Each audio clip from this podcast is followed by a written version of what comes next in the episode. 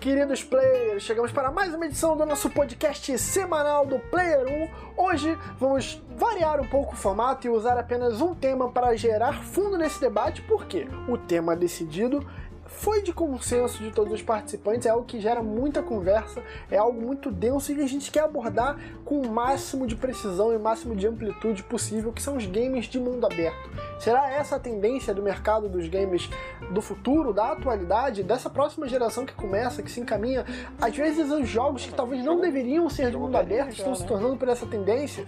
Será que veremos grandes exemplares, grandes IPs lineares novamente no mercado? A gente vai tentar debater isso sem contar que nós vamos passar pela nossa nostalgia e pela nossa experiência dos jogos desse tipo. Disso que eu não sei se pode se chamar assim, se é uma característica ou um gênero, mas abordaremos aqui como gênero. Primeiramente eu vou trazer ele, o menino de ouro, aquele que é a revelação do podcast nacional que traz consigo toda a liberdade e já ostenta um exemplar bigode que é, eu diria, muito acima de sua idade. Um garoto que tem tudo para ser o futuro e já é o presente, aquele que eu digo que se eu fosse inspetor Faustão, ele seria meu malandro Pedro Galante. Fala Vitão, fala galera tá ouvindo aí. Pô, você me elogia toda vez e, e, e eu fico sempre emocionado, mas quando você fala do bigode é especial demais pra mim. Beleza, eu entendo, eu entendo porque o bigode ele é, ele é algo que se você quer agradar alguém, você elogia o bigode da pessoa. E é impossível não elogiar o bigode do outro host aqui desse programa. Ele, o detentor de toda a sabedoria da raça humana o oásis de lucidez nesse mundo que vivemos, eu sei que aí dentro ainda mora um pedacinho de mim. Um grande amor não se acaba assim, feito espumas ao vento. Não é coisa de momento, raiva passageira, mania que dá e passa feito brincadeira, o amor deixa amar que não dá para pagar. Eu sei que errei, tô aqui para te pedir perdão, cabeça doida, coração na mão e desejo pegando fogo sem saber direito aonde ou o que fazer, não encontro uma palavra só para te dizer, mas se eu fosse você, eu voltava para mim de novo. Kim? Porra, essa demorou. É...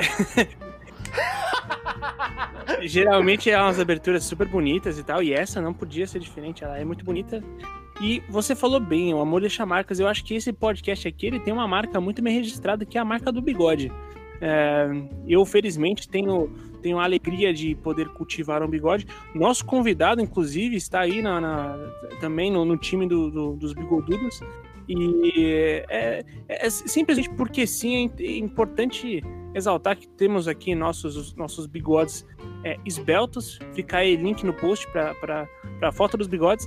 E, Vitão, cara, que felicidade a gente gravar sobre esse tema, porque eu estou no momento realizando um sonho, um sonho recente de estar jogando Zelda ou Breath of the Wild. E, cara, porra, eu tô amando e eu sempre curto muitos jogos é, de mundo aberto, então tenho certeza que vai ser um baita de um programa. E bora lá, bora lá. E o Kim falou bem, nosso convidado, é uma honra recebê-lo, aquele que o nome dele é Vitor, é o nome mais bonito que a humanidade já, já pariu para nós. Só que o apelido dele é Coutinho. Coutinho, que eu, primeiramente, parabéns por ter um apelido que é um nome. Eu acho maravilhoso. Eu consigo imaginar Pedro Galante sendo apelidado, sei lá, Eric. Wesley. Simplesmente porque sim. E Cara, bem-vindo, é, primeiramente, seja muito bem-vindo ao Player primeira vez que você está aqui. É, diga suas redes sociais para que os ouvintes possam te conhecer e presenciar o seu bigode. É, obrigado aí pelo convite do Player do Player 1, desculpa, Player 1. É, vou começar de novo. Player é, é, seria demais. Não, pode ir embora, pode ir embora, fique é, é uma honra aqui estar participando com vocês, falando de, de algo que, que eu gosto pra caralho, tipo sempre gosto de conversar entre em roda de amigos e tal. A bigoda ainda tá aqui, é com respeito mesmo. É, na quarentena não tem muito jeito, tem que ser assim mesmo. A gente não vai ficar fazendo barba na quarentena, a gente tem mais o que fazer. E é isso aí. É, você pode me encontrar no Facebook como Vitor Camin, que é o meu nome real.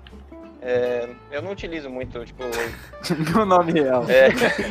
Não é meu pseudônimo. É. Detalhe é. que vocês estão falando. Você está falando com o cara que é, deu. Tem um amigo chamado Jefferson e passou a chamar ele de Thomas por conta de Thomas Jefferson e ninguém conhece ele como Jefferson, é, apenas então, como Thomas. Então, mano, aí a gente tá indo pro, pros caminhos errados dos apelidos, né, mano? Vamos porque você já deu dois apelidos da hora, agora eu só tenho, só tenho um por enquanto. O conceito de o apelido ser um nome é uma parada que eu acho inacreditável. Cara, mas aí que tá. Esses dias eu estava conjecturando comigo mesmo aqui no Twitter e eu pensei assim: vocês acham que o- seu apelido.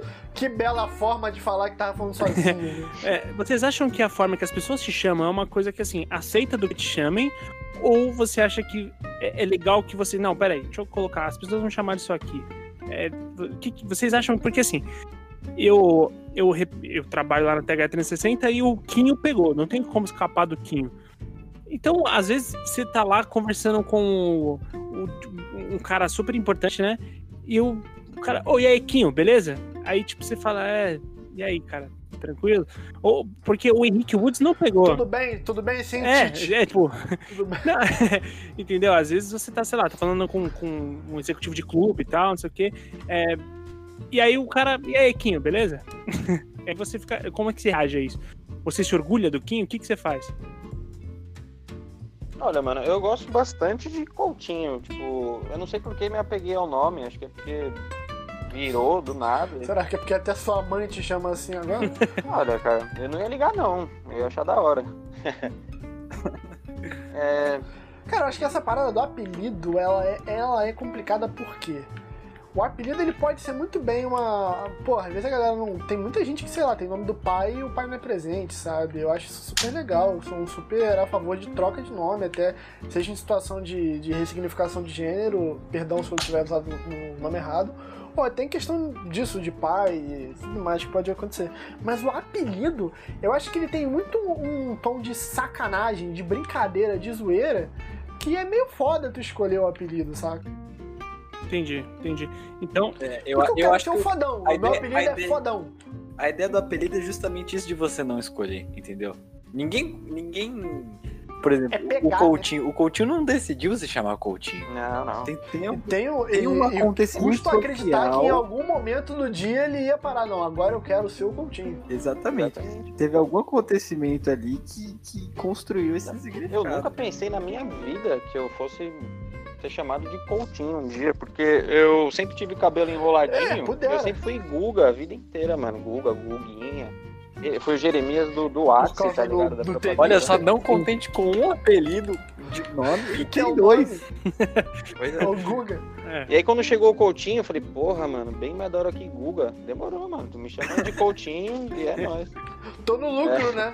Então acho que eu vou ter que, vou ter que aceitar que o, que o, o- o presidente do, do, do Atlético Paranaense vai me chamar de Quinho. Bom, no meu o Barack caso Obama também, vai eu, te chamar de Kim. eu não costumo falar com o presidente do Atlético Paranaense, então pra mim tá tudo certo. Caralho, Pedro, acho que o nosso nome ele é muito, ele é muito senso comum o apelido ser o diminutivo. Que acaba não sendo um apelido, né? Tipo, é normal. É, é carinhoso, né? Nunca tive apelido, eu sempre fui chamado de Vitinho. chato pra Ou de Vitão, depende. Eu te chamo de Vitão. É foda. Olha só. O Kim, o Kim me chama de Vitinho muitas vezes, eu acho muito fofo, cara. Eu acho muito carinhoso. Ah,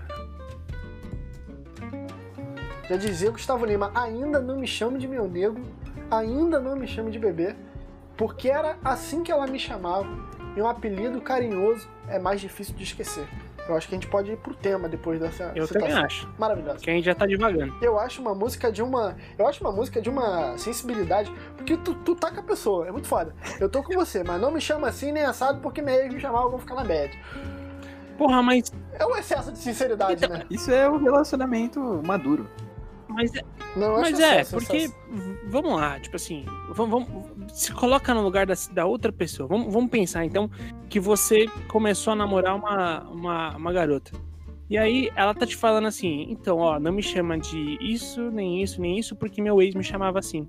E aí você fica assim, tipo, como é que você reage com isso? Você fala, ok, beleza, né? é, ela, né, tá sendo sincera, ou você reage, caralho, tipo assim, é, o, o quanto que o, o namoro dela anterior vai reverberar tá presente. na- no nosso relacionamento, tá ligado? A ponto de virar regra.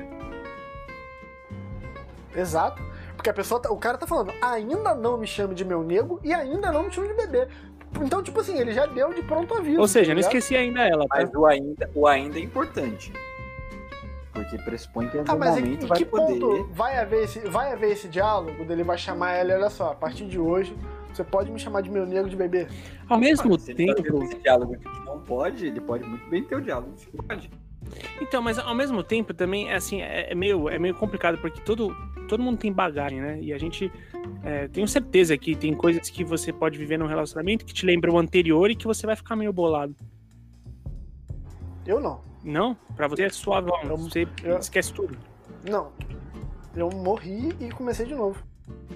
Entendi. Vitor Bruno, um homem sem coração. Você viu? Ó, rolou um Edo Tensele.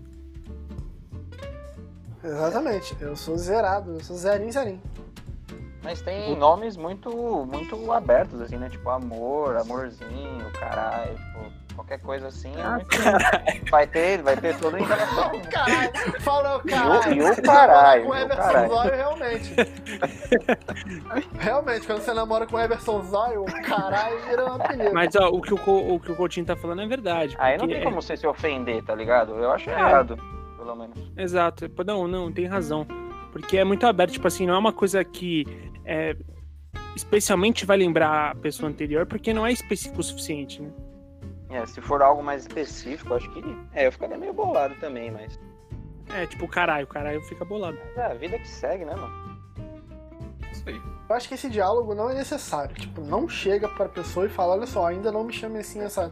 Acho que se tu tá a ponto dessa porra te incomodar nesse nível, ou tu deixa quieto, entuba, tá ligado? Não precisa, a pessoa não precisa saber, mano, porque senão tudo vai gerar esse questionamento, sabe? Ô, Vitão, falando em vida que segue, sabe uma coisa que segue muito bem? O Os jogos de mundo aberto, eles seguem pra todos os lados possíveis, Perfeito! né? Ou Eu, eu seja, ia mencionar que o segundo, o começou- segundo tema desse podcast são as divagações. Sim, Vamos- não, nós temos dois temas. O primeiro tema foi apelido, que E acabou agora? surgindo de forma, de forma orgânica. E agora sim nós vamos ao tema principal, que são os jogos de mundo aberto. Irei passar basicamente aqui. Todo mundo tem na sua vida aquela história do joguinho que você pega e você não faz a missão. Eu acho que pra nossa geração como um todo, o clássico é o GTA San Andreas, que todo mundo, muita gente, principalmente na infância, não chegava nem a terminar aquela fasezinha da bike. Eu nunca joguei uma o missão jogo. de GTA V. Então, inicia o jogo e toca o puteiro. Um jogo de mundo aberto, ele é o jogo que te dá essa possibilidade. Olha só, a etimologia do mundo aberto. É o jogo que te dá essa possibilidade de tocar o puteiro. De você não ter uma linearidade. Eu gosto de usar o exemplo de. Não, é um jogo que tem fase. Você não avança de uma fase para outra. Você não passa de um portãozinho e, e tem que retroceder. Você não consegue retroceder. Mas, como já é de praxe, Pedro Galante foi quem deu a- o insight desse, desse tema.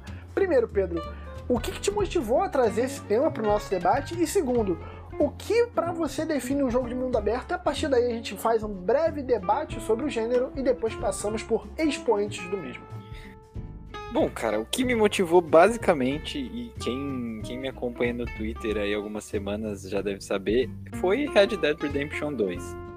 Que eu comecei a jogar recentemente, agora, nesse período de quarentena, e eu fiquei louco, mano. Eu fiquei doido, doido, doido mesmo.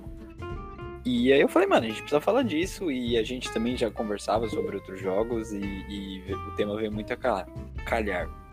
O que eu considero um jogo de mundo aberto, eu poderia muito bem dizer um, um jogo que tem um mundo aberto, mas eu não vou fazer isso. Tal qual o, o lindo print de como funciona o delivery. Você pede e o motoboy envia. Maravilhoso print. Não, mas, mas eu, eu não vou dizer isso, eu vou repetir a sua definição. Eu acho que é essa questão de, tipo, não necessariamente não ter linearidade, mas você tem é, opções de se interagir muito mais com o cenário. Eu acho que o cenário é também um personagem muito importante nos jogos de mundo aberto, né? O mundo é, tipo, mais essencial às vezes até que os personagens. E, e você tem mais liberdade, teoricamente. Embora a gente estava comentando em off, isso nem sempre é, é concretizado. É, exato, porque muitas vezes o jogo ele é mundo aberto, mas não cabe usar a parada do não linear, porque assim, ele pode até ser não linear no, quando você vai abordar ou engajar numa missão, mas a conclusão dele, vamos lá, você entra na missão, aqueles joguinhos que, vamos lá, ande até o ponto A, dirige até o ponto B, assassine o alvo C. Isso é linearidade? Você tem um script. Aí eu acho que a linearidade ela não pode entrar muito como esse fator. Eu acho que o, o- o- onde você focou, que é um mundo aberto, e a gente pode até debater quando o mundo aberto é bom ou ruim, acaba definindo mais, né, Kim? É, então, é, eu acho que nessas horas, ah, geralmente os jogos de mundo aberto eles se aproveitam de duas, duas coisas diferentes, que é o que você falou, você fazer a missão ou você não fazer a missão. Geralmente as missões que eles colocam para você é geralmente é assim, ó, esse lugar que tá marcado no mapa, você vai lá. Você não vai fazer de outro lugar. O próprio Red Dead Redemption tem isso pra caramba, assim. Você, tipo, ah, você tem que subir em tal torre para você ah, pegar o rifle e, e dar cobertura pros caras. Só que assim, tipo, tem que ser naquela torre, não pode ser um pouco mais pro lado, mesmo você sabendo que é melhor. É, mas o principal de tudo, para mim, o que mais me incomoda é porque mundo aberto, ele conversa muito com exploração. Né? É, é, o, é o lance de você realmente se sentir dentro daquele mundo. E você explorar, você descobrir aquele mundo é, é o que, para mim, é o que mais tem de legal no, no, nos jogos de mundo aberto. E se você deixar é, é essa premissa só para você falar que você é open world, né? Tipo, só pra você falar que você é sandbox, sei lá o quê. É, cara, isso é, isso é. Eu acho que você empobrece o jogo. Porque o principal é você causar no jogador a sensação de que ele fez algo que o jogo não estava esperando e que, ele, e que deu certo. De, de ele pensar que ele inovou, que ele mandou super bem numa parada que não era proposta. Entendeu? E essa. Eu gostei do. Pode... Não, eu só ia falar que eu acho que essa é uma das maiores recompensas de quem joga um jogo desse. Eu gostei da. da definição do Pedrinho no que a, o, o, o cenário é um personagem. Porque muitas vezes nos jogos. Eu, eu, tá, me veio um exemplo aqui e, e, e eu vou colocar. Vocês jogaram algum jogo da série Lego, tipo Batman Lego? Sim. Os primeiros, Indiana Jones. Sim. Você tinha as fases, né? Mas vocês lembram que tinha uma espécie de. Era quase um menu interativo, né? Você conseguia andar com o boneco, tipo fazer umas edições um hub, dele. né? Aqui, isso, e aí a gente podia, tipo, ficar meio ali antes de ir pras fases. Por exemplo, ali não chega a ser um mundo aberto, apesar de a gente ter esse espaço antes das fases, pelo menos assim, na minha concepção. Porque essa coisa do cenário, tipo, você interage, mas não é uma interação que também te propõe como jogo, é mais essa coisa do menu aberto. Vocês concordam meio com essa ideia aí? É, mas aí a questão é. Assim é, que eu falei, me É o menu interativo. Isso. É o menu interativo, né? Porque você falou, vou até voltar na, na parte que você falou do, do jogo. Da, da, do cenário ser um participante, né? Ativo. Existem jogos que eu percebo isso muito atualmente em que nós vemos sucesso de jogo como Red Dead, GTA, o The Witcher 3, o Skyrim na geração passada, que são jogos de mundo aberto que tiveram muita, muita proeza, muita, muito brilhantismo no, no, que se propõe, eu vejo jogos que poderiam ser lineares, ou talvez até usar, como você disse, o Lego faz, menus interativos, ou então uma parada um pouco mais fora da caixa, mas que te colocasse nas missões. Eu, eu pego o exemplo do Mafia 3. O Mafia 3 ele é um jogo que é um mundo aberto que não tem porra nenhuma para fazer. Você dirige pra caralho, o mapa é muito grande e você não tem o que fazer. Você não entra numa loja, você não compra muita coisa, você compra acho que só arma, é, não tem nenhum tipo de personalização. É, Coutinho, tu concorda que isso que o Pedrinho falou que é um meio termo, vamos dizer assim, é uma inovaçãozinha que a Lego propõe muito bem. Eu não consigo lembrar de nenhum exemplar que faça o mesmo, mas tu concorda que essa parada dos jogos de mundo aberto estarem fazendo tanto sucesso tá forçando um totalitarismo de jogos serem só mundo aberto agora? Olha, eu, eu acho que, que tá acontecendo isso sim, acho que tá virando uma tendência nesses anos aí, sei lá, os anos 10, é, você vê muito jogo que. O God of War virou mundo aberto, ele, né? É, então, pode ele, dizer que ele virou, sim. Ele. Na verdade, pode dizer que o novo God of War ele é, ele é um mundo aberto. Você coisa pode que viajar de, de, de, uma parte do mapa para outra, então você pode voltar. Os, os God of War antigos, você só andava pra frente e arregaçava. Era fácil. Né? Você não tinha como voltar, né? Vezes... Eu odeio hack and slash. Fala nisso, eu odeio Poxa, hack and slash. Eu vou ter que discordar com você, cara. Porque aqui é um fã de Devil May Cry alucinado, assim, gosto pra caralho. Mas, é... então, é, é, um formato diferente mesmo. Eu acho que, nem eu falei, é, é, virou tendência, sabe? Eu acho que, que de... falando no Devil May Cry mesmo, quando o 5 lançou, ele, ele continuou com, com os mesmos. Com, como era antigamente, tipo. É um jogo com 20 fases, é um hack and slash, você passa de fase, chega no final, você abre uma dificuldade e uma roupa nova, um cosmético novo, tá ligado? E aí eu acho que teve muita gente que, que tipo, comprou o game achando que ia ser um bagulho diferente, assim, que ia ter conteúdo pra caramba, que ia ter coisa pra caramba pra fazer, assim. E eu acho que a, as empresas, os desenvolvedores, eles estão é, trazendo essas coisas tipo de um hub assim interativo, uma coisa mais open world entre aspas, para as pessoas verem que elas estão tipo, gastando dinheiro por, por, conteúdo, sabe? Muitos jogos hoje tipo tem tem tem conteúdo que vem por por é, DLC e tal e sempre tá, tá, tá se renovando, né? Como Hitman, como Destiny e jogos assim que, usa da DLC para trazer conteúdo novo, né? Então eu acho que tá virando uma tendência, assim. O, o, eu sou um fã de Metal Gear também, o último que saiu, o 5, né? Não é o último, foi o penúltimo que saiu. Ele virou um open world. É um open world bem vazio. Assim, as missões são legais e tal, a jogabilidade é ótima, mas o open world é bem vazio e parece que os caras colocaram lá só para agradar. É, pra agradar a galera, assim, sabe? É, então. É, eu acho que. que... Per perdão, Quinho, posso falar? Pode, né? Na sacanagem. Vai lá, vai lá. Caralho, o cara pediu. Muito Pela obrigado. primeira vez eu vejo alguém pedir perfeição. É, tem convidado, né? Eu tô, tô, tô fofo hoje. Não, é o seguinte, isso que você colocou do, de querer mostrar pro, pro jogador que tem conteúdo, eu acho que o, essa febre, quase um imperativo do mundo aberto, vem muito disso.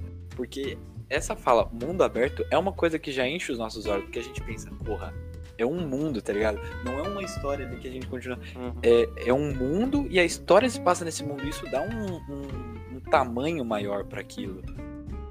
E. E, porra, eu, eu acho que vai rolar muito disso. Realmente, de, de tentarem ir para isso como um artifício de, de dizer, porra, é uma coisa grande e tal, muito importante. Só que se isso não for bem feito, acaba ficando uma coisa totalmente vazia, né? Será que não é porque os jogos estão caros pra caralho e a galera não Com quer certeza. justificar esse preço? Mas nem sempre dá pra ser igual um The Witcher que tem 100 horas de gameplay. Era isso que eu ia falar. Era, era isso que eu ia falar, porque assim, ah, você, hoje em dia você tem o lance de você falar que o jogo não compensou porque ele, ele é curto, né? Ou ele. Ah, é 250 reais por, sei lá, por 6 horas de jogo, né? É, não vale a pena e tal. Cara, eu acho que ao mesmo tempo que. que ele- eu acho que isso é minimamente verdade, apenas, porque você tem experiências incríveis. e Minimamente verdade é ótimo. eu acho que você tem experiências incríveis, como, sei lá, eu, eu cito isso bastante, eu cito esse jogo de- bastante, porque ele é, pra mim, é um dos meus jogos favoritos, que é o Journey. O Journey é um jogo, cara, que você vai gastar duas horas, no máximo, no máximo duas horas e meia de jogo. Qual é desse jogo? Ele é, ele é exploração? Não, o não, é, cara. Você fala tão bem dele que eu fico com vontade de jogar. Jo- Cara, é, é, é muito complicado de explicar. Só joga, de verdade, confia. Confia e joga Journey. Porra, caralho. Porque- Aí é foda. Não, é sério. Basicamente, Journey é, é uma história. Ele, ele te conta uma história, é, é um jogo indie. É um filme. Ele é, basicamente é um, é um filme, as mecânicas dele são muito simples. É, é um jogo totalmente pautado em direção de arte, é um jogo muito bonito, extremamente bonito. E você não vai ter combates, você não vai ter conflitos, você não vai ter. Você vai ter momentos assim, lindíssimos, grandiosos, mas que basicamente é, é uma coisa. É um, você tá jogando um conto, basicamente. E é muito foda. E é um jogo que tem duas horas, duas horas e meia, e você não, nunca vai sair de lá com a sensação de que o jogo foi pouco. Entendeu? É, eu acho que você inflar um mundo aberto, você forçar um mundo aberto, que muitas vezes não vai ter muito o que fazer, desculpa, mas daí é uma franquia que erra certa, erra certo o tempo todo que é Assassin's Creed.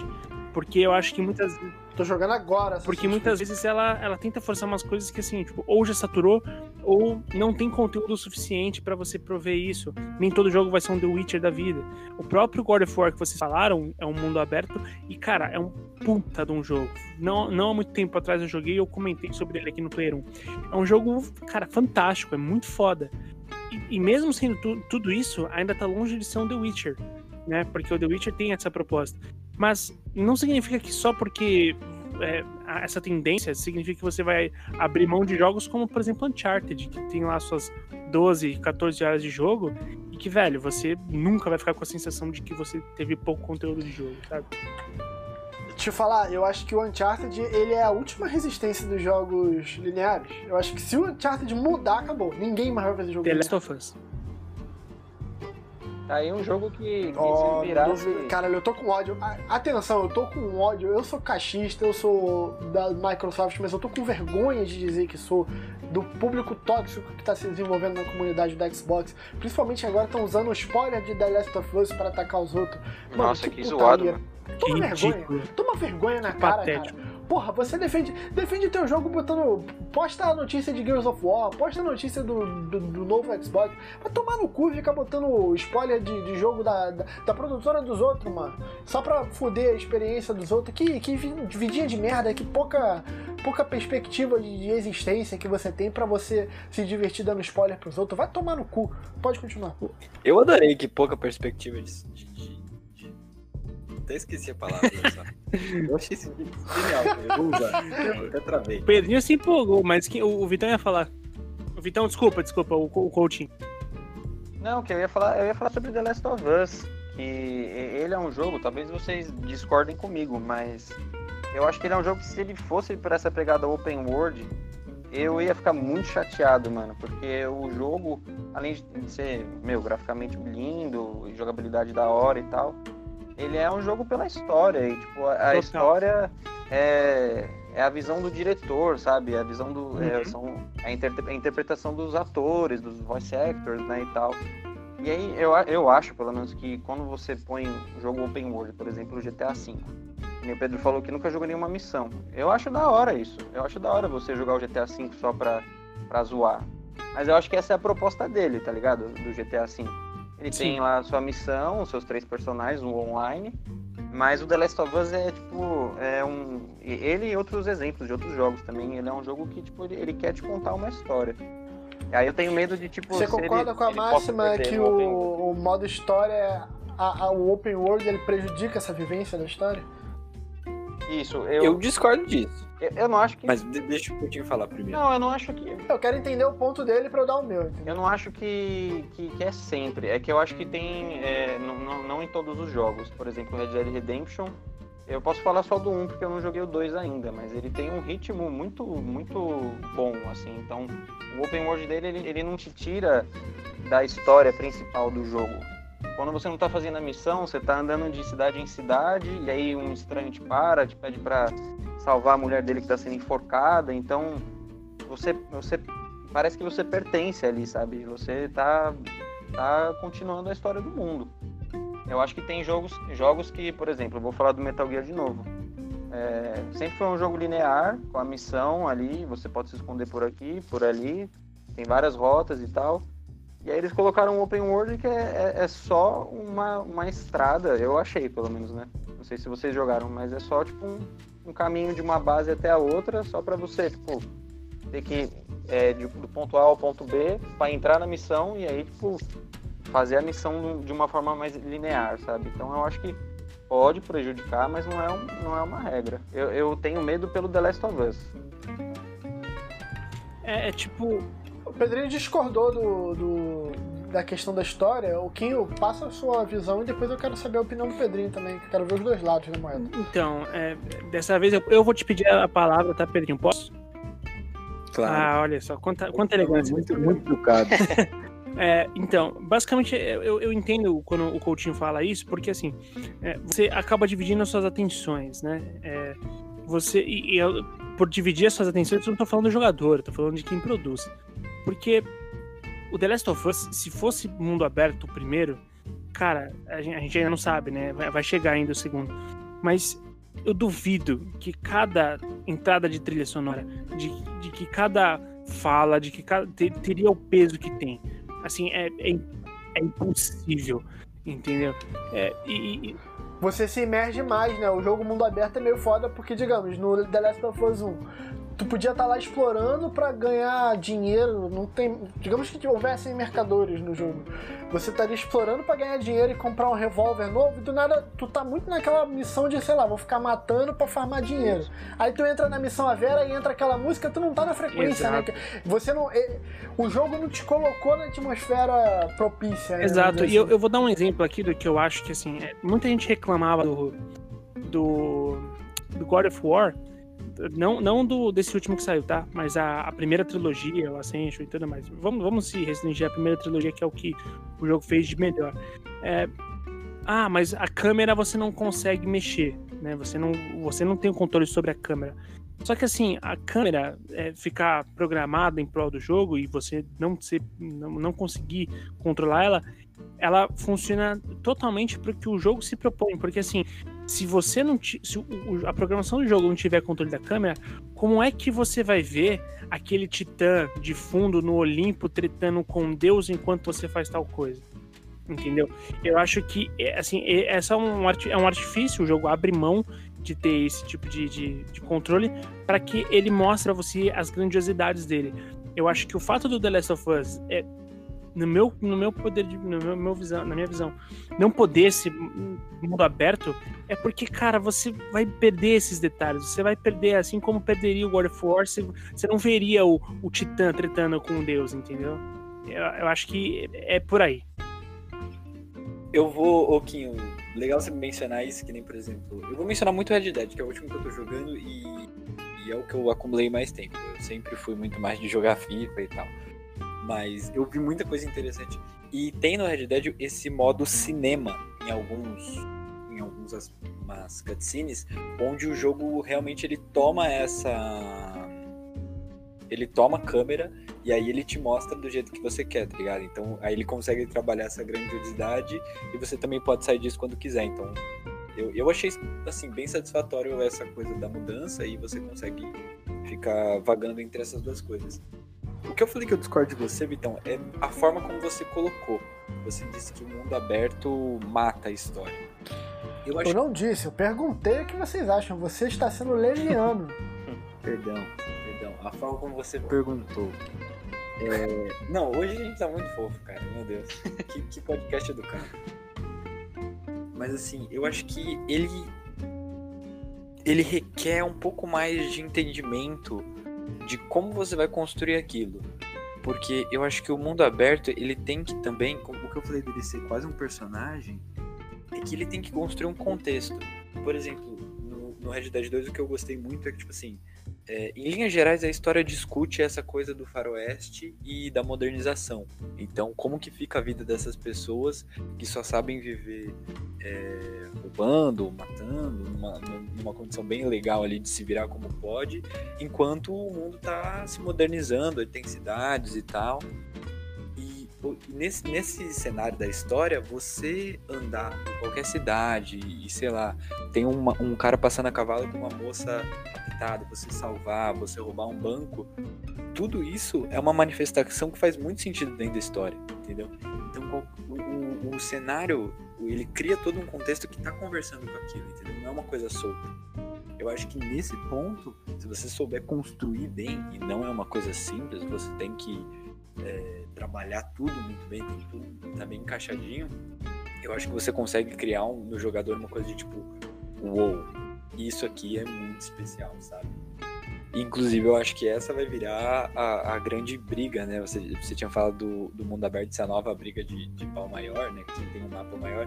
Eu acho que não exatamente, mas quem tem um mapa mais vivo, quem tem mais interações para fazer. E isso também pode ser perigoso, porque como qualquer recurso dá pra utilizar muito mal, tá ligado? Dá pra pôr qualquer Cara, coisa é porca assim, ali e, e ficar por isso. Eu penso que não adianta tu ter um mapa gigantesco e não ter porra nenhuma pra fazer. Já falei do Máfia. Pô, jogo de corrida com mundo aberto é um bagulho que não me pega. Forza Horizon, aquele The Crew que você pode. É o mapa inteiro dos Estados Unidos. E só. Você só pode andar de uma ponta a outra dos Estados Unidos. É só isso. Se você quiser. É o Google Maps que você controla. Cara, tá tem um- ligado? É, o jogo é Tem um basicamente. bom exemplo disso, Vitão. Até desculpa te interromper, mas tem um ótimo exemplo disso. que é o, o Just Cause. O, o Just Cause é, é Então, é, é, eu vou. Deixa eu. Que eu vou entrar na, na parada do Just Cause. Eu acho que o Não, jogo ele rapidinho. pode te oferecer. Você mencionou o Google Maps que você controla, mas o Google Maps já é controlável. Ou seja, imagina o quanto esse jogo é inútil. coisas. O quanto ele é redundante, né? É, o Kim falou de Just Cause. A minha parada é. O mundo aberto tem que te oferecer alguma coisa. Ou seja. O, o, o Sleeping Dogs. Eu zerei recentemente Sleeping Dogs, me emocionei. Ouvindo, se você tem a chance de jogar Sleeping Dogs, principalmente se você gosta de Kung Fu, de cultura oriental, porradaria e tal, baixa um jogo de. Baixa, compra. Compra, não baixa não. Tô piscando o olho pra você. É. Ele, ele é um jogo que tem muito disso, essa exploração dele. Qual que é a parada dele maior? Você tem muito carro pra comprar e muita roupa pra comprar. E eu até falo com a minha namorada quando ela tá aqui, eu adoro brincar de boneca nos jogos de mundo aberto, de ficar montando o melhor cara, comprando uma roupa nova, ou então comprando um carro. E assim, o, o Sleep Dogs ele tem isso, beleza. E ele tem umas paradas tipo, você estoura uma boca de fumo, você vai lá e, e cobra dinheiro do feirante. Você tem essas paradas pra fazer, ok. Agora o GTA. O GTA tem aqueles eventos aleatórios que rolam no GTA V. O GTA ele tem a questão também da personalização da casa, de comprar carro. Porra, maneiro pra caralho. Só que eu acho que depois que zera o GTA V fica um pouco complicado isso, porque tu fica com tanto dinheiro depois daquele último golpe que não tem mais como você ganhar, você só fica gastando dinheiro. O Just Cause, cara, eu acho que ele é um jogo que o mundo aberto dele não tem porra nenhuma pra fazer. Veio o Far Cry, Far Cry tem os animais que tu pode caçar, toda aquela questão. Far Cry é um jogo foda também. O Just Cause, o mundo aberto dele se sustenta simplesmente pela zoeira que ele Uhum. proporciona, entendeu? Aí eu quero até que, que você teça a sua crítica dele, eu quero que o Voltinho também diga se ele tem alguma coisa a dizer sobre esse jogo, mas eu acho que ele, o mundo aberto dele só se mantém pra você zoar. Tipo, ele tem as suas missões, a história dele é- é um filme do Michael Bay que, que você tá lá no personagem, tá ligado? Porque a explosão, gancha, é um bagulho muito louco, a física não se aplica pra aquele maluco. E é isso, se você não gosta de ficar tocando puteiro, não vai servir, porque não tem nada pra fazer. Então, era mais ou menos isso que você ia falar do Just Cause, é que eu não podia deixar de perder esse raciocínio, porque eu acho que é um jogo que só se mantém nisso. Eu, eu concordo plenamente, porque, é, cara, eu lembro de ter jogado Just Cause 2 do Play 3. Ele não é esse mundo aberto, por assim dizer. Ele tem fases, mas só que não. É, o 3 que É, é, a partir do 3. Mas elas, pra, pra ilustrar, elas são fases gigantescas, meu, são mapas, assim, absurdos de grandes. É, é muito, é muito surreal, assim. Só que é isso, tipo, é, é só cenário, assim. É um cenário É uma fase é, grande. é uma fase muito grande. Então, beleza, eu vou pra. Eu tenho que entrar nessa base aqui, destruir essas paradas aqui, pegar esse computador. Beleza. Eu, eu vou viajar, tipo, 10 minutos até chegar lá. Por montanhas. Tipo, é isso. Assim, você não tem o que fazer. Então, é, é muito chato, cara. Foi pela primeira vez, foi primeira. Foi quando eu me dei conta de que, tipo, caralho, um mapa gigante não necessariamente é maneiro, pode ser uma merda. Pois esse aqui é uma merda, né? Então, e, e porque eu, eu até então me, me ficava deslumbrado, né? Ficava tipo, caralho, olha que mapão gigante, porra, não sei o quê. Eu quero explorar essas porra É toda. aquela sempre parada do aquela Skyrim, né? No? Skyrim você vê uma montanha, você fala, caralho, uma montanha, eu posso ir ali. Só que até ali é chato pra caralho. É, então, e isso aí é uma coisa que eu vou elogi- elogiar no Zelda, que eu tô jogando Breath of the Wild, que é, cara, é totalmente o oposto disso. No Zelda, é um universo é gigantesco também, e é, é, é, é totalmente explorável, assim, tipo, você, é como você falou, você tem uma montanha ali imensa, e você vai lá e vai ter alguma coisa, assim, tipo, toda, praticamente toda a exploração que você fizer, ela é recompensada de alguma forma. O universo é extremamente vivo ali dentro. Isso, e esse, é o lance pra mim, tá ligado? De, de cada pedacinho do mapa ter uma importância. Sim. So- sobre o, o GTA, por exemplo, eu acho que o GTA. é, eu acho que a, a, a, a campanha dele é o menos importante, pra ser sincero. Eu acho que tem missões super divertidas, a do aeroporto, o roubo da joalheria. São missões, são missões super legais, sim, pelo contexto, pelo que ela vai envolvendo e geralmente pelas fugas. Eu acho que o mais legal do GTA são as fugas, assim, não é nem o combate de tiro em si. Mas, cara, eu acho que o mais da hora não é nem a missão. Eu acho que o universo é muito mais legal do que qualquer outra coisa. Porque as missões, eu acho uma, uma campanha ah, que às vezes ela é maçante, eu acho que apela para algumas coisas que eu particularmente não gosto. Mas o mais legal nem é a campanha em si, é, é você. Esquecível, eu acho bem Eu acho, esquecível. eu acho a bem esquecível mesmo. GTA As V. melhores histórias. San Andreas As não. melhores histórias que eu tenho com GTA foram de sair zoando, sabe? O, o Guinho, ele, ele, ele tava presente numa delas lá, quando a gente foi visitar o, o- a boate lá pela primeira vez. Eu, eu sem querer, eu sem querer bati no, no segurança da porta, porque é, a gente tava chegando, né, e tal, com o Franklin, ou com o Michael, não lembro agora. Era Franklin. E aí a gente tava acostumado a jogar o Red Dead 1 e, e quando, quando você chegava perto dos caras, os caras falavam, ah, e aí, né? Você apertava a bolinha ou quadrado, eu não lembro agora. E aí o John Marston ia lá, né? Baixava o chapéuzinho, pá, falava boa tarde e tal. aí eu tava chegando na boate no GTA V, o, o- quando eu tava chegando na portinha assim, o segurança, né? Eu falei, you have a good time, sir. Mó da hora, assim. E eu apertei bolinha pra, pra falar obrigado, né? Pra fazer assim. O Franklin, ele Nossa. carrega Baixou o chapéu, deu um soco nele. aquela carregada, aquele soco, sabe? Que ele cantando algo assim. Ele deu um soco no bonezinho do, do segurança, ele caiu no chão, mano. E é tipo, até hoje é uma história fora. Até hoje ele não acordou. Segurança. Mas foi tão engraçado, porque quando ele apertou a bolinha, sabe aquele golpe que o cara vem carregando? Ele vem dando aquele espacinho curto, trazendo a mão de baixo pra cima assim? Do. Do Yashiro do The King Exatamente, né? É ti- exatamente isso. Então, e na hora que ele dá o, o socão no segurança, o bonezinho dá aquela escapulilha pra cima, aquele tum. Mano, Não, o maluco cai no Mano, mas foi tão engraçado. E o cara foi tão gente boa. You have a good time, sir. é, foi muito Eu bom. acho maneiro que no GTA V você tem um botão direcional, não lembro se é pra baixo ou pra esquerda, que ele fala, com ele interage. Uhum. Só que é maneiro que, tipo, a, a linha de vocabulário dos caras é muito curta, porque, tipo, e aí? Aí depois ele vai tomar no cu. ele, ele não tem um diálogo muito construtivo, né? É, então. É a, a, a minha a, a graça, tipo, a diversão que eu mais tive com o GTA V foi, foi no Open World, assim, porque ele era bem bem divertido, assim, né? E, a- e as missões foi isso. Por isso que você falou também, depois que você termina o último golpe, você meio que fica sem ganhar grana. Eu achei que faltou bastante missão de golpe também no jogo. Se tivesse mais missões de golpe, acho que o jogo ia ser bem mais da hora, assim, em questão da história, pelo menos. É, então, até tem formas de você fazer isso, mas é que eu acho que às vezes os jogos apelam pra uma parada meio de submundo, assim, sabe? É, você, você só consegue descolar algumas coisas se você, tipo, entrar em fórum, se você ficar sabendo através de, da galera que ficou testando. Tem formas de você ganhar dinheiro depois, né? Do, do- de você fazer a sua missão. Mas aí é aquele lance de você é, investir em ações na bolsa e tudo mais. E aí, por exemplo, eu tenho como investir numa marca de refrigerante.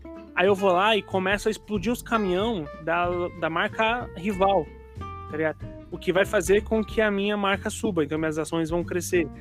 Aí, quando. Rola isso no avião também. É, então, é, é, exato. E aí você vai lá e, tipo, de repente vai lá e começa a, a investir na que você estava destruindo e passa a destruir a sua. E aí, tipo, o seu ganho é muito maior. Só que, tipo, é um negócio que vai exigir de você muito tempo, dedicação e, tipo, e você E Tara é, diz. E você vai descobrir isso se você entrar na porra do fórum da UOL GTA V, tá ligado? É, então, eu acho legal ter, tipo, esse tipo de mecanismo, mas ele tem que ser apresentado, realmente. Porque se você tiver que cavar o fundo da internet pra entender isso... É... Caralho, acabei de zerar um Assassin's Creed aqui. Eita porra, olha só. Revelations. Bom, bom. Legal. Pode continuar. Bom, bom, a história do Ezio. Pode continuar. A gente, a gente volta em Assassin's Creed mais pra frente no programa. Pode continuar, Pedrinho, desculpa. É que eu subi o crédito, eu não tava esperando. Não, porra, tá... As intervenções em tempo real são as melhores. Eu até perdi o fio da meada aqui, eu tava falando.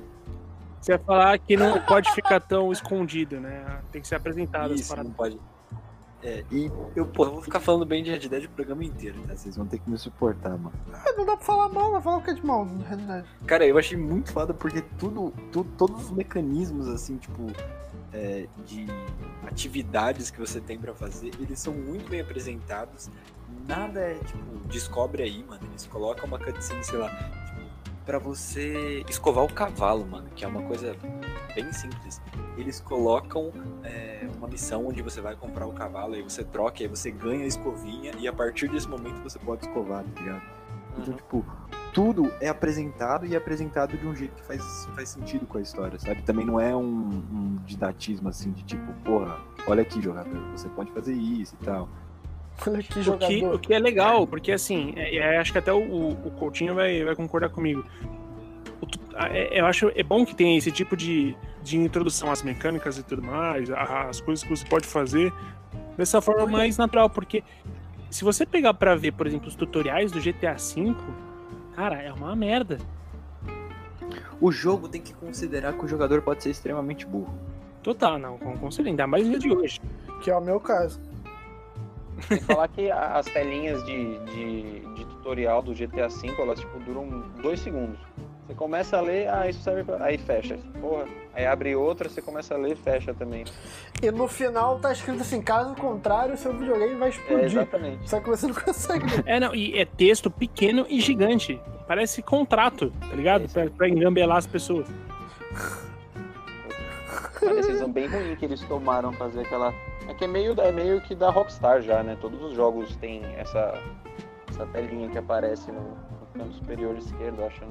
No Bully, no Red Dead, GTA, acho que é sempre, sempre assim que aparece. Eu vou levantar aqui a questão: qual é o melhor jogo de mundo aberto que vocês já jogaram?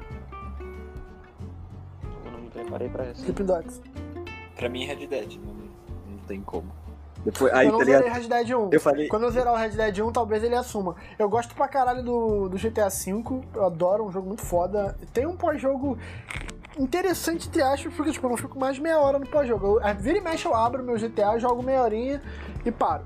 Mas eu acho a história do Sleeping Dogs, acho que daqui a 5 anos, se você me parar e perguntar a história do GTA V, que é a história dos Sleeping Dogs, eu vou falar a história dos Sleeping Dogs. Eu vou te contar ela empolgadaço. Eu vou, é como o Coutinho falou, eu vou te contar do dia que eu descobri que dava pra dar cabeçada nos outros no GTA V. Caralho, eu fiquei dando cabeçada em todo mundo, a Clara tava aqui, a Clara ria, mano. Porra, ela ria de se acabar de rir. E dando cabeçada nos outros. Agora a história, o meu é o Sleeping Dogs. E- mas aí a gente entra. é, existem jogos, eu, eu não quero tomar o, espaço de resposta do Coutinho e do Pedrinho, mas existem jogos, como o próprio Assassin's Creed, que são mundo aberto, mas eu acho que o mundo aberto muito mais dá suporte às missões do principal, isso falando um jogador de Old Jane, ou seja, eu só fui até Assassin's Creed 4. É, o mundo aberto do Assassin's Creed é tipo, você compra uma arma pra ficar mais forte. Você recruta assassinos pra te ajudar, mas é tudo direcionado pra história principal, Entendi. entendeu? É diferente de um GTA V que a história rola pra um lado e as, as porra que tu pode fazer vai pra outro, entendeu? Entendi. Eu acho que tem outros jogos que fazem isso muito bem. Eu, eu, eu particularmente, joguei quase nada. E aí eu até vou perguntar pro Victor, porque eu acho que talvez esse. se- O Victor, desculpa, o Coutinho, porque talvez esse seja o grande mérito do The Witcher, né? É, eu, tenho, eu sei que, por exemplo, no caso do God of War, você tem sim coisas na, na, na side quests que vão é, te ajudar na, na main quest, mas é, você tem muita história foda que você fica sabendo pelas side quests do, do, do God of War. Você tem um perfeito narrador, que é o Mimir, uma cabeça que, ele, que você fica andando carregando ela pra cima e pra baixo. E né, ficou parecendo nesse caso com a cabeça do pau. E não, é a cabeça de um ser humano mesmo. Então, você. Que em nenhum momento pareceu que era a cabeça do pau, mas tudo bem. Ah, cabeça que carrega pra cima e pra baixo. É, e, e aí você tem. A, a sidequests elas te contam histórias e é uma história mais foda que o outro. Mas eu acho que talvez. O, e o Coutinho é um cara que gosta muito de, de, de The Witcher. Eu acho que foi isso que o The Witcher faz de, de, de melhor, assim, não é, cara? Eu acho. Eu tava pensando agora que você falou que um grande ponto positivo pra mim em jogo mundo aberto é, é, tipo a a secundária do jogo, assim, que ela tem a oferecer, né? E o The Witcher, pra mim, eles acertam assim, em cheio. Porque cada side quest é tipo, ah, pega lá um, uma jarra de mel e traz pra mim, sabe? Pra minha janta. Aí, tipo, o outro cara fala uma coisa parecida, uma coisa de entrega, assim cada história, cada é, side quest tem uma, uma história, assim, e, e ela, e ela não foge muito do, do, do mundo do jogo, sabe? Você não, não dispersa tanto. E é, E é prazeroso você jogar, você descobrir o que tá acontecendo, sabe? Uma história de um lobisomem, tá ligado? Um triângulo amoroso envolvendo um, lobi- um lobisomem, tá ligado? Eu lembro, essa me marcou bastante.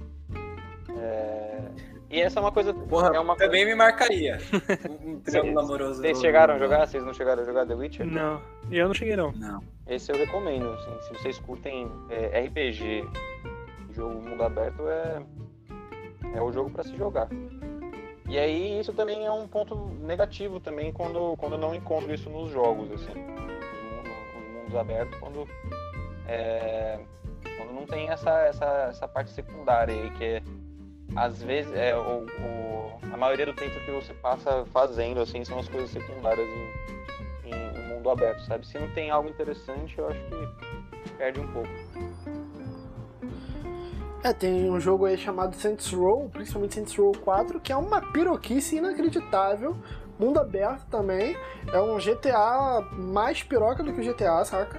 E, e o mundo aberto dele é o mesmo esquema do, do Just Cause. É tipo, depende do quanto você gosta de zoeira. Zoeira Sim. É, eu acho que tem o, mundo aberto zoeira, que acaba vencendo um pouco rápido, porque toda zoeira enjoa. O mundo aberto que é pensado com essa, é, como esse organismo vivo, com histórias secundárias, acaba durando mais. né? E, e eu acho que nesse sentido que eu coloco o Red Dead como, como o meu favorito, porque as histórias secundárias também são muito, muito da hora. Eu acabei a, a história principal alguns dias e eu já tava, tipo assim, meio triste que tinha acabado e já tava, mano, dado muito por satisfeito. E do nada teve uma virada, mano, e tem um epílogo. E aí eu comecei a jogar o epílogo meio tipo, é, vamos jogar isso aqui pra acabar. E, porra, agora eu tô vidrado com o personagem do epílogo e tô tipo, porra, caralho, o jogo conseguiu me fisgar de novo, tá ligado? Com, com o mesmo nível de importância. Então, eu fico imaginando isso que eu pulei, mano, um monte de missão secundária que dava pra fazer é, durante a história, porque eu fiquei envolvido na história, eu queria caminhar. Então, imagino quando eu voltar pra fazer todas essas missões, o quanto de, de coisa legal também não vou achar. Eu. O, Co- o Coutinho já tem seu candidato? Então, é, o meu como. é, Acho que ficaria entre The Witcher e tem um outro jogo também que ele é mundo aberto, mas ele não tem absolutamente nada pra você fazer a não ser é, seguir com o jogo, que é Shadow of the Colossus. Não sei se vocês jogavam no. Eu ia perguntar, Shadow of the Colossus é mundo aberto ou é só não linear? Porque ele, mano, ele é Ele é linear, linear. mas o mundo dele é aberto, não tem porra Nada, não tem nenhuma, nada pra fazer. É um jogo, tipo, contemplativo, né? Você só anda, tem pouca. Caralho, contemplativo. Você viu? Próxima vez que alguém me chamar de chato, eu vou falar, não sou chato, eu sou contemplativo. É. Não que eu É. ache Shadow of the Colossus chato, é um dos meus Eu jogos peguei favoritos. essa, você chamando de chato. Não, eu gosto, eu amo Shadow, é dos meus jogos favoritos, mas tem hora que é um saco. Agro! É, Agro! então, é, é, é um jogo super simples, né, cara? Não tem nada pra fazer. Mas ele, pra mim, tem uma coisa ali que, que eu gosto pra caramba, sabe? Mas vamos combinar, não, vamos combinar. Se o jogo não tem nada, vamos- você vai me dar uma proposta. Vitor, olha só, vou te dar um Aham. jogo, bota assim na mesa. Não tem nada pra fazer. De, de, de meia meia hora aparece uma porra pra tu fazer. Só que quando aparecer, você vai ter um bicho grande pra caralho, tu vai poder escalar ele pela perna, dar pirueta, enquanto teu cavalo corre igual o urso do pica-pau em volta, e tu sobe pelo pelo do brioco do bicho e dá uma flechada nele. Eu compro o jogo. Exato. Entendeu? Acho que a graça do, do Shadow of the Colossus é essa. E é da hora Cara. porque cada colosso também é um, é um meio que um puzzle, né? Então, se você não sabe que, se você nunca zerou o jogo, a primeira vez que você joga, eu acho que é uma experiência bem da hora, assim, tá ligado? É um puzzle que em vez de encaixar peça, você enfia a espada. Enfia a espada, só precisa saber onde enfiar. É a lei da vida. Esse é um dilema da vida. É, Isso é algo que a vida ensina, meu amigo. Cara, é- eu vou soltar essa aqui pra, pra ficar com uma próxima e uma próxima participação do Coutinho. Eu acho Shadow of the Colossus superestimado. É, Mas vou ter enfim. que voltar pra, pra Eu falar. acho, você um, eu acho você um babaca. Não, ok. é Duas verdades. De boa. O. Eu, eu acho que assim, não. Até porque meu jogo, meu jogo favorito de todos os tempos é o, o Ocarina of Time, né? O Zelda Ocarina of Time. E. Mas não porque ele é um mundo aberto, né? O o Zelda Ocarina of Time é jogo de mundo aberto. Mesmo que seja um jogo de um jogo de Nintendo 64, né? Ele ainda é um jogo de mundo aberto. É, mas por é, com, o mérito do seu mundo aberto, eu acho o meu jogo favorito nesse sentido é o primeiro Red Dead Redemption, cara. Que é. É o que eu falei. Quando eu zerar ele, possivelmente ele vai se tornar o meu. Então, porque eu acho que é bem como o Coutinho falou, tem, tem momentos que é tão foda o, o, jogo assim, você realmente entende que aquilo ali, aquilo tudo é vivo. Todas as suas side quests têm, eles, elas te afetam, brother. Elas te afetam de alguma forma, assim. A, aquele cara que, que, que tá recolhendo as flores pra esposa dele, tá ligado? A, a, aquela side quest que você faz e que você chega no final você fica caralho, brother. Tipo, é, é, aquelas coisas pegam você. A história do jogo é foda, é, é incrível, mas essas coisas que não tem necessariamente a ver, como o Victor bem falou, que não vai só dar um increase no seu poder para você continuar jogando a main quest, elas te afetam. E a cada vez que você tá na, na, na, na, estrada e alguém tenta te engambelar. Tem um assalto. Exato, a cada momento uma moça chega, ah, por favor, eles estão tentando é, é, abusar de mim, aí você para, vai ajudar ela, ela cata e rouba seu cavalo e você fica, filha da puta, mané. Então, tipo assim, é, essas coisas elas são muito interessantes dentro do Red Dead Redemption. Eles te colocam num, num cenário, num ambiente de, de western foda. E, cara, eu acho que vai pra Red Dead o primeiro. Rockstar, né? Um dia a gente tira um, um episódio para falar da Rockstar. É, citando mais um, eu. Cara, meu gênero favorito é mundo aberto, meu gênero de, de, jogos favorito. Eu tô jogando aqui agora State of Decay, o primeiro, um jogo de, de apocalipse zumbi, bem legal, de mundo aberto, sobrevivência, de muita parada de, de coletar item. Um jogo bem maneirinho, bem legal, que tem um, um, uma peculiaridade de se você morreu com seu personagem, fudeu, você morreu para sempre com ele. Jogo bem legal, recomendo. Mas só mais uma coisa antes da gente fechar o programa, que já tá no tempo certinho. No jogo de mundo aberto, vocês tá... essa é uma opinião minha que eu quero saber se eu tô sozinho. Vocês também têm mais facilidade de encarnar o personagem do que um jogo linear? Porque eu tenho uma parada que, tipo, o jogo linear eu acabo vendo como a história daquela pessoa que eu tô só sendo um participante. O jogo mundo aberto eu já me sinto, eu consigo ignorar aquele cara e eu me torno ele, sabe? Eu consigo viver mais o jogo. Vocês também têm isso? Sim, especialmente por causa do lance de escolha, né? Eu acho que, que é uma das coisas que afeta muito. Eu, eu também, cara. Eu acho que assim, é, é porque é mais fácil você. É, é, especialmente por conta do que o Pedro falou, porque você toma muito mais. As decisões do, do seu personagem dependem muito mais de você, porque geralmente num jogo que é linear, é, ele toma muitas decisões que não é você quem, é, quem as escolhe, né? Não é você que escolhe por aquele lado. Não é você que escolhe pegar aquele item, né? Então, eu acho que por esse sentido, o jogo te dá mais liberdade para você entrar no personagem. Faz todo sentido isso. Sim, e, e que nem o Pedro falou, o lance das decisões. Tem, tem jogos que não, não acertam nisso, mas quando eles acertam em, em no mostrar tudo, tudo, tudo que você fez, sabe, quais foram as consequências, eu acho que isso ajuda também a, a você entrar no personagem, tipo, e te, e te incentiva a, a, atuar, né, praticamente, como um, um, personagem que você queira ser dentro do jogo. Antes da gente finalizar, o, o Vitão, é, eu queria citar, fazer uma menção rosa aqui para três jogos bem rapidinho. É, vale lembrar dos jogos, os incríveis jogos de super-herói, é, a série do Batman, que te coloca no dentro, te faz se sentir o Batman é, o jogo do Miranha, que realmente faz você sentir o Miranha. Você... O Miranha, o Miranha. Miranha é foda. E, para mim, um, um, dos melhores jogos que eu já joguei de PS4, que é o Horizon Zero Dawn, que é um jogo absurdo de foda. Jogaço. Os melhores cosplays. e, e, cara, com, com decisões a se tomar, com histórias muito fodas e com um universo totalmente novo, diferente e, e muito bem aplicado, cara.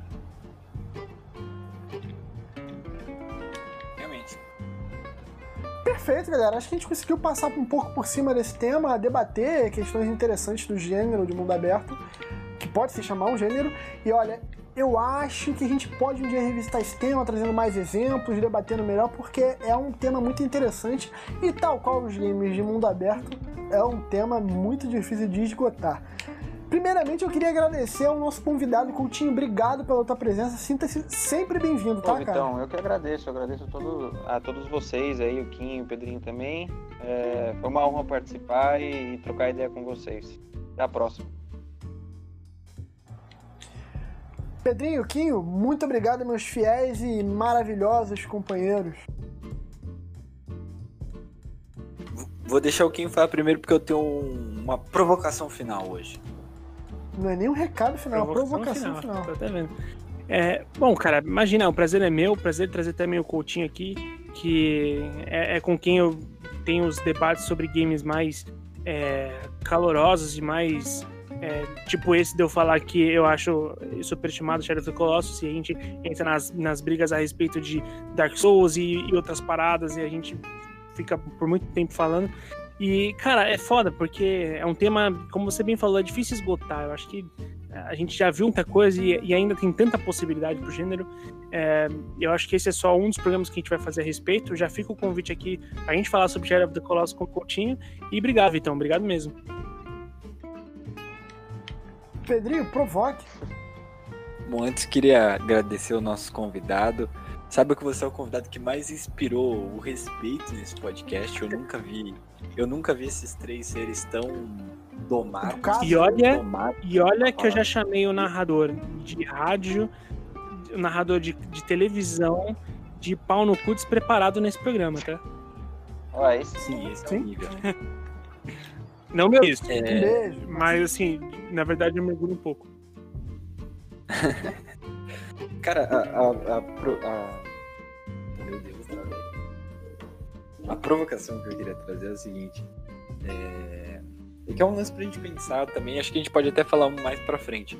Mas nesse contexto que a gente tá hoje, né, da pandemia, que a gente tem que ficar em casa, a gente não sabe quando que, isso vai acabar tal, é, ou como que a gente vai voltar ao normal, se é que isso existe, o quanto ter um jogo de mundo aberto onde a gente pode fazer uma porrada de coisa não dá um. Sei lá, uma espécie de conforto. Eu, eu, eu senti, me peguei pensando nisso jogando Red Dead, tipo, onde eu tava indo pra um lado pro outro fazendo tanta coisa e ultimamente eu só tenho ficado em casa e eu fiquei pensando o quanto isso também não, não pode estar afetando o quanto eu tô curtindo esse jogo, cara. Perfeito, perfeito. Concordo bastante. Eu acho que o mundo aberto é esse gênero que ajuda a gente a se encontrar, como diria Aladdin, no mundo ideal. Nem sempre ideal, às vezes é um mundo um pouco mais violento. Né? Galera, tudo bem? Podemos terminar aqui o assunto? Sim. demorou.